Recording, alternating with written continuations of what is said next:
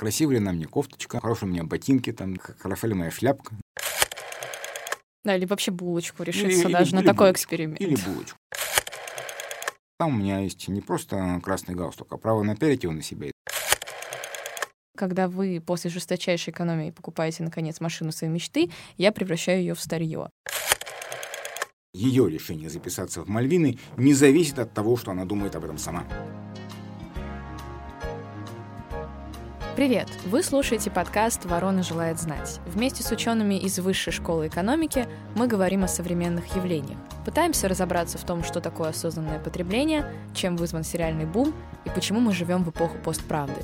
А еще почему подкаст — это идеальный способ получить простые ответы на волнующие нас вопросы.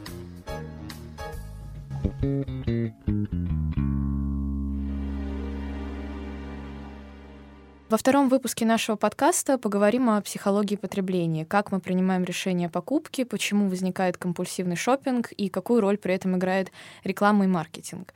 Меня зовут Анастасия, я специалист по связям с общественностью вышки, и сегодня у меня в гостях Алексей Владимирович Белянин, заведующий международной лабораторией экспериментальной и поведенческой экономики ВШЭ. Здравствуйте, Алексей Владимирович. Добрый день, Анастасия, добрый день всем. Алексей Владимирович, для начала я бы хотела процитировать книгу Жанна Бодрияра «Общество потребления». Поведение общества потребления — это отказ от действительности на основе жадного и умножающегося изучения ее знаков.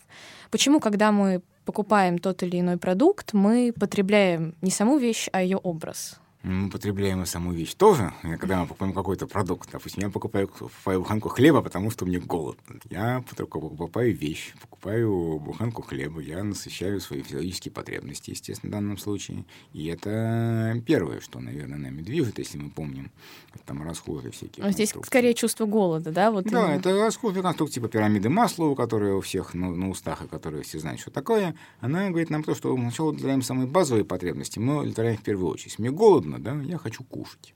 Буханка хлеба это, наверное, не, возможно, не оптимально, но это эффективный способ удовлетворения чувства голода. Я его удовлетворил, я доволен. Только я не голоден, мне становится важно, во что я одет. А красивая ли на мне кофточка, хорошие у меня ботинки, там, хороша ли моя шляпка, ну и далее по списку. Это потребность в, значит, вот сначала в одежде, чтобы было, соответственно, не холодно, а далее в одежде для красоты. А когда у меня есть одежда для красоты, мне надо думать о том, а красив ли будет мой дом, а хороша ли будет моя машина, да. Наконец, э, получили от того, того мирового признания, той мировой славы, которую я заслуживаю, в силу того, что я такой, как такой уникальный. Да? А если говорить о том, вот, собственно, почему мы потребляем и как мы выбираем, что нам потреблять, и до какой степени нам нужно потребить продукт, который на самом деле носит то, что называется в экономике доверительное благо. То есть это благо, которому, качеству которого я доверяю, и поэтому его покупаю. Угу, то есть есть некое да. благо, ну, условно называем его первичное, mm-hmm. то есть первой необходимости, да, если так можно говорить, как удаление чувства голода, например. Да, да, да. Ну, такое осязаемое благо. Ага, а доверительное благо — это как раз то, что... Tangible goods и credence goods по-английски. Это осязаемое благо, есть, есть благо, которое доверительное. Ну, например, такого доверительного блага — это образование. Я могу учиться в простой школе, могу учиться в гимназии, могу учиться в провинциальном университете американском, могу учиться в Гарварде. Да? Вот почему я хочу в Гарвард? Ну, потому что там лучше учат. А что такое лучше учат? Как получилось так, что Гарвард стал Гарвардом? Почему-то стали стекаться лучше профессора, почему там стали появляться лучше студенты, почему там стало больше всего денег. Вот это вопрос части курицы и яйца, да, то есть что было первично, что Ну было и вот потом, здесь да. снова возникает вопрос да. про образ. То есть это да, некая это этикетка, да. которую можно указать и э, с достоинством сказать, что я являюсь выпускником Гарварда. Именно так. Там э, вот у такого типа благ у них, конечно, есть набор всегда вот таких, сказать, функций, да, и одна из важных таких функций — это сигнальная функция. То есть когда я учился там, у меня есть не просто красный галстук, а право напялить его на себя и сказать, что он у меня не просто так, а потому что Гарвард закончил. Не диплом могу повесить на стенку, там оставить свой CV. И вообще говоря, это некоторый знак качества, который э, по определению, ну, как бы понятен большинству, наверное, потенциальных покупателей моего товара рабочей силы. Если я кому-то продаюсь на рынке труда. Например. Соответственно, вот это доверительное благо. Здесь как раз понятие качества. То есть мы, приобретая ту или иную вещь, если, например, в ситуации с батоном хлеба, который мы вначале рассматривали, здесь все-таки идет первичное функция утоления голода, но при этом все равно есть тоже ожидание относительно вкуса этого хлеба. То есть где вот эта грань? Мы же тоже думаем о качестве, выбираем. Да, значит, в экономике есть такая достаточно интересная, хотя не очень пока до конца проработанная теория. Есть понятие полезности, базовое экономическое, которое, которое в общем, такой синтетический индикатор, говорящий о том, какой поток ощущений, эмоций и чувств в целом я получаю от потребления данного продукта. Чем выше у меня этот поток положительных эмоций, тем выше моя полезность. Вопрос в том, что это за эмоции. Немножко такой более точный. Да, вот. На самом деле большинство экономической теории может быть написано без вдавания в подробности того, что это за поток, как он устроен. Просто мы, на самом деле делается обратный ход. Говорится, что если человек выбрал, допустим, черный хлеб, а не белый хлеб, это значит, что полезность черного хлеба для него выше. Да? То есть это отображение предпочтений моих, которые я реально выказал своим выбором, да, на действительно прямую получается функция, функция полезности. Но вот если копнуть немножко глубже, понять все-таки, что это за поток эмоций, которые я испытываю, то оказывается, что его можно разложить на немножко такие составные части. Поток эмоций, которые меня могут обуревать в процессе принятия решений и потребления продукта, который, собственно, в цикле приводит к этому процессу принятия решений. Я потребил там черный хлеб, мне он понравился, я купил его еще раз, у него был хороший вкус. Что это значит? Вот непосредственные мои ощущения от потребления mm-hmm. продукта, когда я ем черный хлеб, и считаю его вкусным. Наряду с этим самым ощущениями, эмоциями, которые я испытываю при потреблении хлеба, такого там базового уровня, у меня есть другие эмоции, которые я испытываю, принимая решение, а купить мне сегодня это черный хлеб или, допустим, белый хлеб, там, или там сосиску в тесте, да, например. Да, или вообще булочку решиться или, даже или, на или такой булочку, эксперимент. Или булочку, или булочку, или, допустим, салатик. Там, как, Сейчас немедленно захочется есть просто в студии. Ой, ой, не говорите, не соблазняйте. Какие соображения я имею в виду, когда я покупаю данный продукт. Это называется decision utility. Я еще поэтому не ем хлеб, там, я принимаю решение, а что я сейчас съем. Вот те соображения, которые у меня всплывают в голове, когда я принимаю такое решение, это называется полезность решения. То есть я прокрутил в голове разные варианты, не только, возможно, вот эти самые ощущения от потребления продукта, но и соображения какие, как, а здорова ли эта пища, могу позволить себе столько, столько, да, столько например, вот, килокалорий. Ходя от э, тематики здорового питания, если я бедный студент, Хотя у меня осталось денег, только там трудно. несколько сотен на метро. Ну, может такое быть. Могу ли себе позволить это вот, и чем я пожертвую, когда я буду покупать этот продукт, а не другой продукт. Если я все куплю сейчас, допустим, салатик или чашечку кофе в Старбаксе, да, да, Starbucks да, это то, значит, я при этом себя лишу там двух обедов, например. Да. да это, это правильно ли это решение будет для меня. Это decision utility. То есть это те соображения, которые я имею в виду, принимая решение купить тот или иной продукт. Откуда берутся такие соображения? Они берутся из ряда, естественно, вещей. И первое из них — это воспоминания о том, а какой поток полезности я получил, какой была моя experience utility в момент, когда я последний раз потреблял этот продукт. Вот я кушал черный хлеб в этом, в этом магазине, он был вкусный. Как, как, какой он был? У него был запах, у него был там какой-то вот органолептические свойства. Но, да, вот с другой стороны, хорошо, да. есть проблема, ну, знаете, как э, говорил Бродский, что память имеет свойство облагораживать какие-то воспоминания. Может быть, в тот момент, когда это было детство, это черный хлеб, который там наша бабушка делала мне бутерброд, например, мне он казался невероятно вкусным. Да, Сейчас да. мои ожидания не оправдаются. Именно. Вот есть поэтому вот это самое воспоминаемое, вспоминаемая полезность, remembered utility, да, это не то же самое, что набор моих experience utilities. Это он берется, естественно, он связан с, он корнями уходит в предыдущий опыт потребления этого продукта, да, но он искажается. В разные стороны, возможно, там вверх там, либо вниз, это вопрос там дальше уже и вашей личной биографии и истории, и вопрос а, текущего времени суток, там, возможно, вашего состояния здоровья текущего, там, возможно, времени года, возможно, много чего еще. Да, вот. Это вот, собственно, есть то, что предопределяет наше решение о том, купить тот или иной товар или не купить, и, собственно, Угу. Каким он в итоге? Но вот, допустим, э, да, бывает очень частая проблема, когда у тебя есть определенный бюджет, потом этот бюджет увеличивается, и потребление твое тоже увеличивается с увеличением твоих расходов. Как происходит вот это увеличение потребности в потреблении, в движении по вот этой иерархии масла. Перефразируя классика, потребление — это есть движение эмоций, которое есть самоцель. Да? Угу. Так. Классик немножко по-другому говорил, да, но идея понятна какая. То есть как только мы входим во вкус, потребления чего бы то ни было, у нас возникает такой как бы некоторый опыт потребительский, да, возникает, и, вообще говоря, самоподдерживающий. То есть как только мы начинаем что-то, вошли во вкус чего бы, чего бы то ни было, да, вот стандартный например, допустим, это с такими благами, которые мы распробуем со временем, это, например, слушание музыки, например, там, ну, допустим, классическая музыка, бывает канонический пример, вот, да, понятно, что как мы, там, конечно, какая-то классическая музыка бывает там приятная по определению, но вообще говоря, мы начинаем распробовать ее тем лучше, чем больше у нас опыта в слушании классической музыки. Это как раз про experience, да, который да, вы говорили. Да. Это получается такая инвестиция некоторая, вот, значит, вот в а, собственное потребительское ощущение, да, то есть чем больше мы набрались этого опыта, тем больше кайф мы от этого получаем.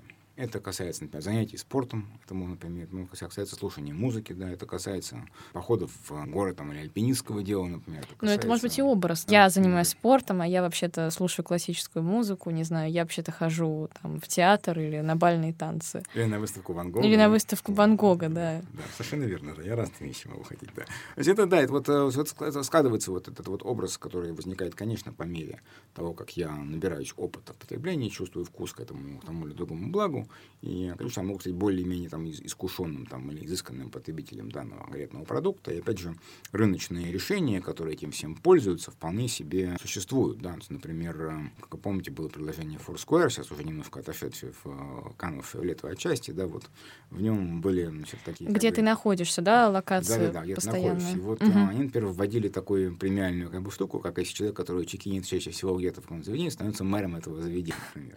Ну да, статус опять подчеркивается. Статус, статус это статус, это привлекательно. Но вот как ну, устроена наша психология, что мы на эти уловки, на эти крючки попадаемся? Тут вопрос в том, да, вы можете получать удовольствие от такого типа вот статусных вещей, вы можете статус приобретать себе, да, но вообще говоря, человеку свойственно стремление к разнообразию. Да? То есть ему нужно не одинаково фиксированные эмоции, нужен поток эмоций. Да?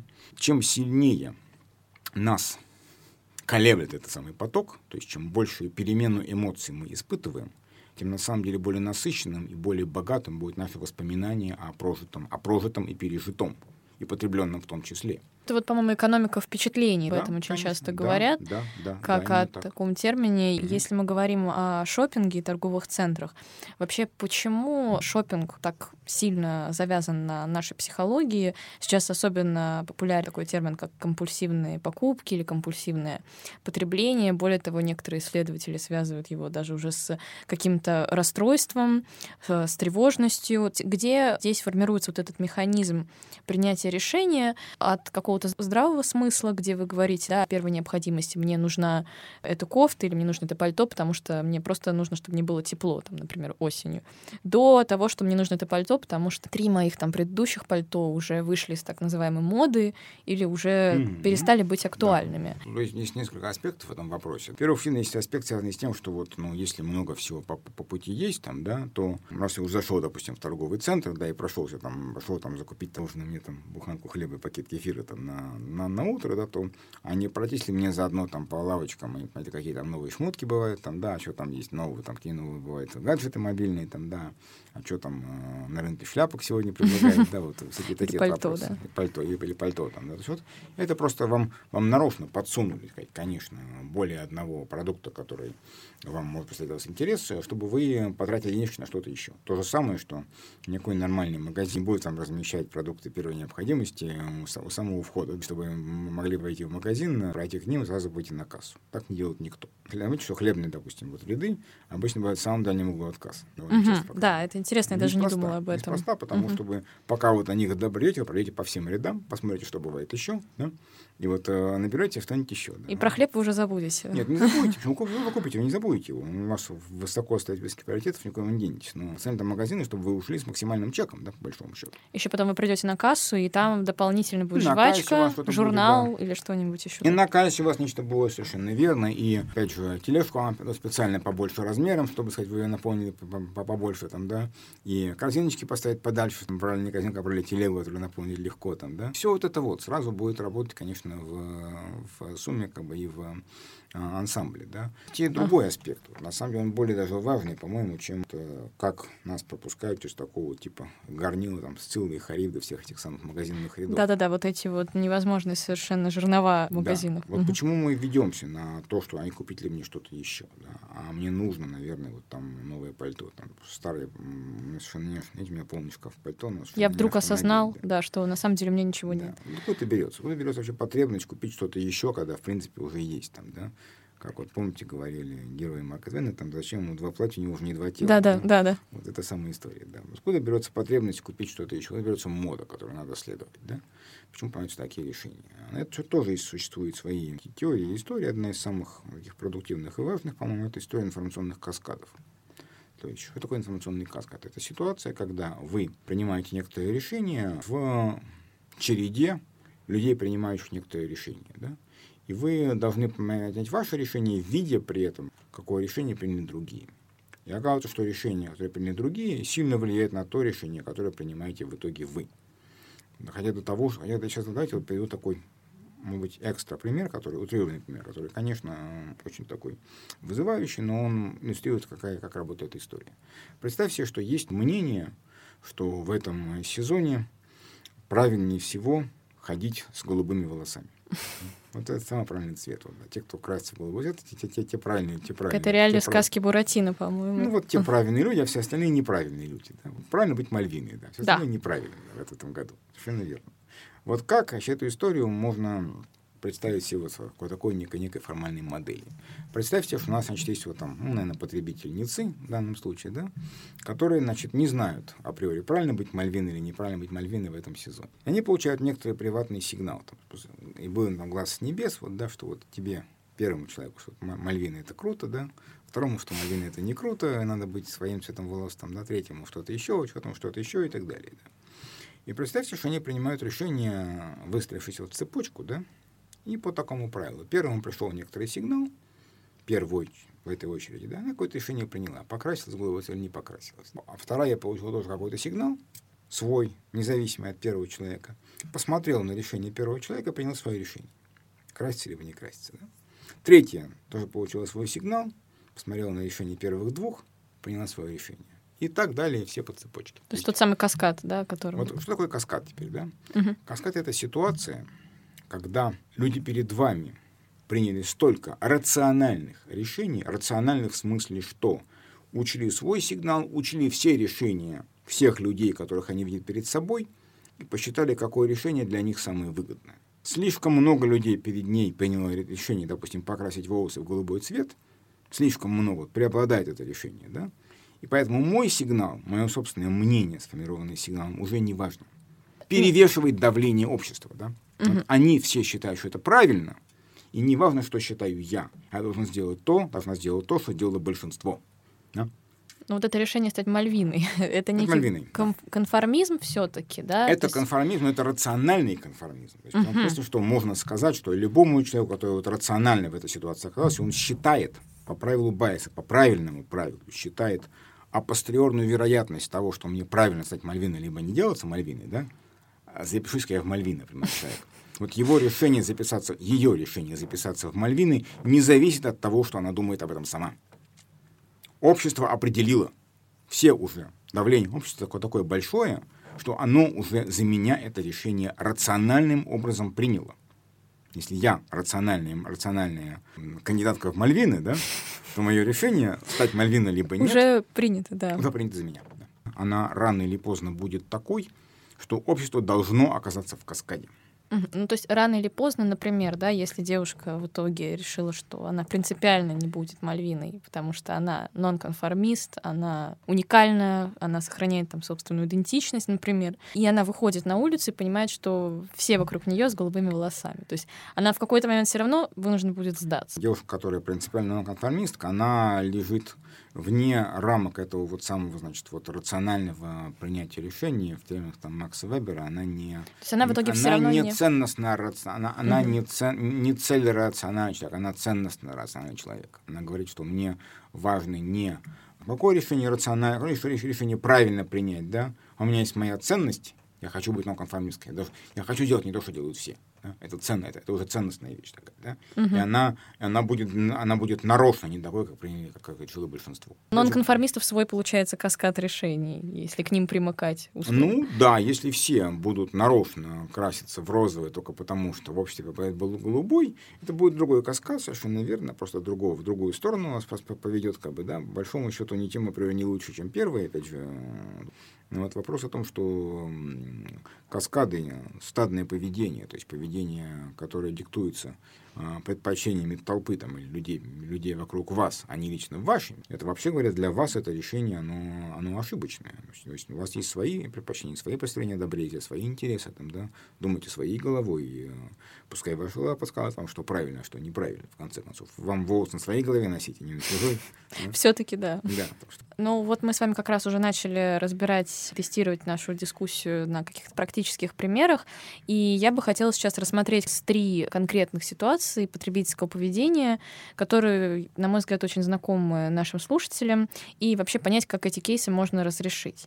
Начнем с традиционной картины для человека, который как раз решает э, заняться спортом. Он покупает mm-hmm. себе абонемент в дорогой спортзал, мотивируя себя тем, что деньги уже потрачены, и посещать зал придется в любом случае. Однако угу. часто оказывается, что человек в итоге откладывает занятия, и эта сумма в буквальном смысле прогорает. Хотелось бы вообще понять, почему все-таки так происходит, и стоит ли все-таки покупать годовые абонементы или заранее знать себя и понимать, что, возможно, лучше приобрести разовый какой-то тариф. Ну, пример, который вы приводите, он очень справедливый, есть большая литература по этому поводу, есть строго, строго показаны экспериментальные выводы, а, ровно такие, о которых вы говорите сейчас. Концепция, которая помогает это понять, это концепция множественности «я». Многояйность есть такой не очень красивый термин, может быть, но психологи его употребляют в российской культуре иногда. Это самая многояйность означает что? Что вот у нас есть много персоналей в одном мне, как мир меняется и как я сам меняюсь, лишь именем одним я называюсь. Ну, как история прямо как с Билли Миллиганом, у которого было много личностей. Ну да, вот, или, или там э, доктора Джекила и мистера Хайда, как угодно это говорите, да. Вот. Ну, то просто не два человека, а вот именно, что, возможно, что у вас много, у вас множество я, есть некоторый долгосрочный я, который потребляет в конечном счете вот продукты решения всех этих самых отдельных индивидов, да, и который, ну, который при этом как бы так вот эманирует или исторгает из себя агентов, да, разовых, одномоментных, которые принимают решения в этом в каждый момент времени. Как быть тогда с этим? То есть э, знать свое долгосрочное я как и отказаться быть? от тарифа? Значит, как, что можно здесь сделать? Есть некоторые способы, как можно этой проблемой попытаться справиться, да, ну, например, один из способов может звучать, например, так, значит, вешаю на своей странице, значит, соц, сам, соцсети, допустим, да, значит, календарь такой, да. А, то есть публичный позор, я понимаю. Публичный, да. И говорю, что вот я обязуюсь посетить там спортзал там каждую неделю, там, значит, да, вот здесь что сделал, значит, чекин там с фотографией себя, да. Вот это уже будет мощный э, сигнал, потому что если вот такое публичное обязательство, и потом его нарушу, это, конечно... Не очень приятно. Это, не, это публичный как бы шейм на меня самого. Публичный шейминг — это очень неприятная вещь, которую мы, вообще говоря, будем стараться всеми силами избегать. Если, поэтому, именно поэтому такой конкретный прием, вот, да, такой как бы credible commitment на целый год, это жесткая штука, которая может не сработать, просто потому что человек на это не пойдет. Я, ну, я почему-то я понимаю, что не такой я, не такой я там железной воли человек, чтобы это все выдержать. Поэтому... Да, или там, например, друг спросит, почему ты сегодня там не выложил свою фотографию, ты скажешь, ну я приболел, это не потому, что я там на самом деле не хотел, просто сегодня плохо себя чувствую. Ну, может сказать, но как бы вот э, если будешь делать слишком часто, тебе кто в тебе поверит, да, Ну это тоже верно, да. Да, вот, поэтому вот здесь, поэтому вот здесь вот ну, не пойдет вот такая история, и в этом отношении очень важно, чтобы если запускать такой механизм публичного шейминга, да, публичного позора, да, очень важно, чтобы этот потенциально публичного позора, ППП, да, потенциальный публичный позор, uh-huh. если хотим в эту модель себя как бы строить, то надо, чтобы человек был бы добровольно и заранее готов на это пойти потому что это иначе это не сработает. А, Еще один пример, который мне бы хотелось рассмотреть, он больше связан с маркетинговыми стратегиями некоторых брендов. Уже мы упоминали сегодня iPhone, допустим, любой другой смартфон, который у человека прекрасно работает, он пользуется им последние пять лет, и за это время не раз становится, конечно, жертвой каких-то рекламных провокаций, которые призывают его купить новый телефон, параллельно выпуская все новые и новые модели. И здесь хочется привести цитату как раз Фредерика Бекбедера из 99 франков. «Я провожу свою жизнь, манипулируя вами. Когда вы после жесточайшей экономии покупаете, наконец, машину своей мечты, я превращаю ее в старье». Здесь, собственно, вопрос, как все таки поступить с покупкой нового телефона, стоит ли поддаваться этим провокациям и стоит ли вообще подчиняться вот этим рекламным стратегиям? Действительно, маркетологи э, прекрасно понимают, опять это стандартное свойство современных индустрий, что ни одна индустрия современная не может выжить без постоянного э, потока заказов, и заказы нужно делать на новый продукт. То есть поток инноваций, должен выносящихся на рынок, должен быть, в общем-то, непрерывным. Ну, это вот как ситуация, например, с Apple, которые постоянно меняют э, программное обеспечение и, собственно, призывают потребителей, говоря о том, что в течение времени ваша старая модель все равно уже в любом случае превратится в старье, выражая словами Биг Бедера, потому что вы просто не сможете обновить свое программное обеспечение. Ну да, конечно, конечно, это правильная совершенно идея. То есть идея в том, что они не могут жить без того, чтобы не, либо не проявлять спрос на новые и новые версии. Это касается не только даже телефонов, а, например, просто бытовая техника, например, жалобы о том, что она была гораздо надежнее лет там 30 назад, они, конечно, не случайно, потому что холодильник, который будет у вас служить вам вечно, да, как холодильник ЗИЛ, допустим. Да, это неубиваемый совершенно аппарат. Ну, убиваемый, конечно, но минимум которого службы там, ну, лет 20, по крайней мере, там, а если поменять там что-нибудь, так еще столько же проработает, да. Вот эта история, она, конечно, губительна для современных моделей, потому что ну, если вас купили товар раз в 20 лет, там, да, потом все, ну, что вы, а на что вы живете остальное время в рыночной экономике? То есть в любом случае нам придется купить этот телефон не сегодня, так завтра, в конечном счете. Нет, другой компании, там, может быть, не завтра, а послезавтра. Может быть, другой телефон, там, не Apple, там, а BlackBerry, не BlackBerry, там, а... Samsung? Samsung, там, да, ну, Samsung, так Xiaomi, там, да, но, но, но придется что-то купить, и, опять же, тут индустрия, данном случае, она живет в условиях самоподдерживающихся, потому что, в принципе, какая-нибудь компания, условно, допустим, там, тот же самый там, Samsung, могла бы подумать, хорошо, а почему мы выпускаем телефоны, которые недолговечные, которые вот, значит, ломаются или... Даже взрываются там были такие ну, давайте мы сделаем телефон, который будет вот, будет вот надежный, как, как, как кирпич, вот, да, вот он с ним ничего сделать Как Nokia, например, какая-нибудь. Ну, Nokia. Да. Он будет надежный будет такой. Ну, где сейчас вот они неубиваемая Nokia? Пожалуйста. Потому что, да, сказать, надежность все время было, все было хорошо. Там, во-первых, индустрия сильно шагнула вперед, а во-вторых, что даже важнее, Nokia не получила потока да, к иннова- инновационных продуктов, которые позволяли бы как бы ей удержаться на плаву, опять же, быть флагманом, иметь хорошие продажи. То есть эта ситуация тоже такая зацикленная, потому что компании, которые не, поддерж... не может поддержать свои продажи с помощью инноваций каждый год что-то нового, да, новым шокировать и обрадовать рынок, она не конкурентоспособна на этом рынке. Угу.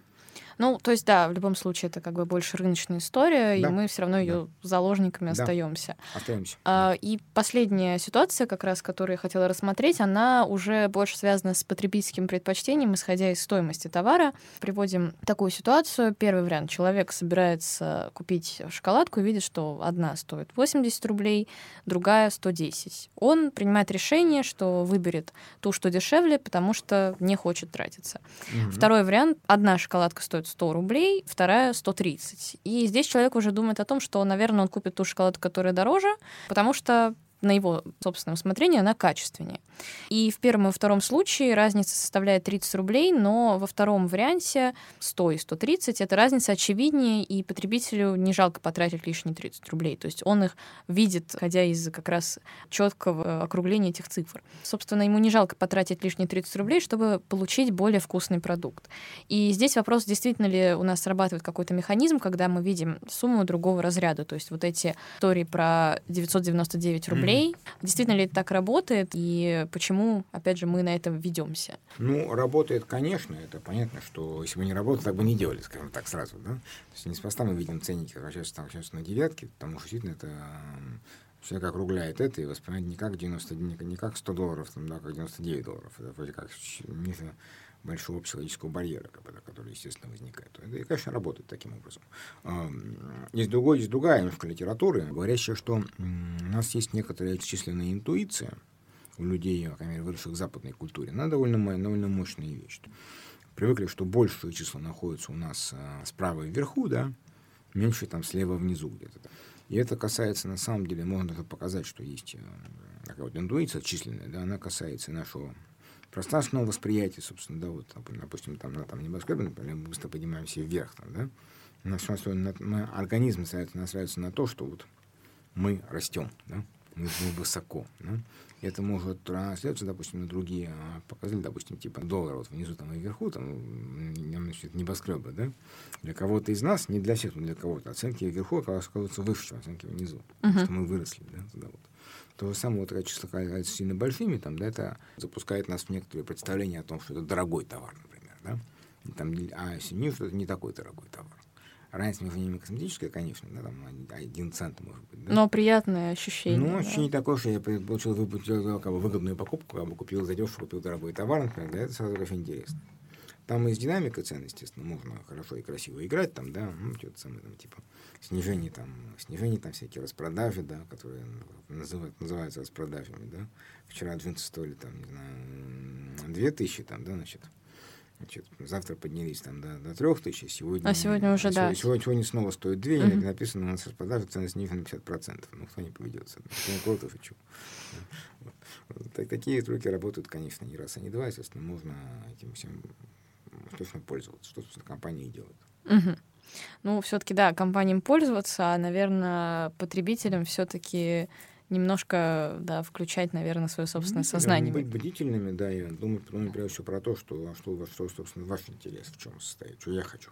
Ну, для меня нужно это покупать на самом деле. Так ли мне важно пойти на эту кинопремьеру? Нужно мне, мне каждый год обменивать свой, свой смартфон на, на, на новую модель, там, да где-нибудь провести отпуск. Обязательно это, это ехать на Сейшел или может, можно обойтись э, там, каким-нибудь... Каким Туром по Золотому кольцу, между прочим. Да, да, да, совершенно верно. Да, вот. Это все, эти, все эти вопросы оказываются очень, очень правильными. И действительно, вопрос ваш предпочтения, он, он первичен. Не надо забывать про то, кто вы такой и кто вы такая, чего хотите от жизни. Это важнее а, того, чего о вас думают маркетологи.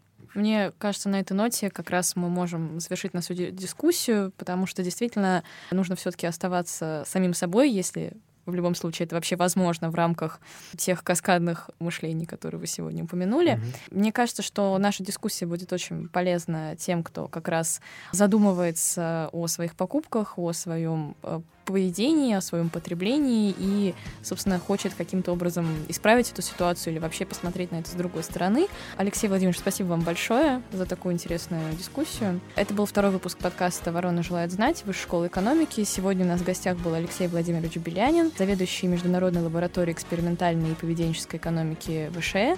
Оставляйте комментарии, делитесь впечатлениями от выпуска. Для нас это очень важно. Подписывайтесь на подкаст на платформах ВКонтакте, Apple и Google. До встречи. Спасибо большое, всем удачи. thank you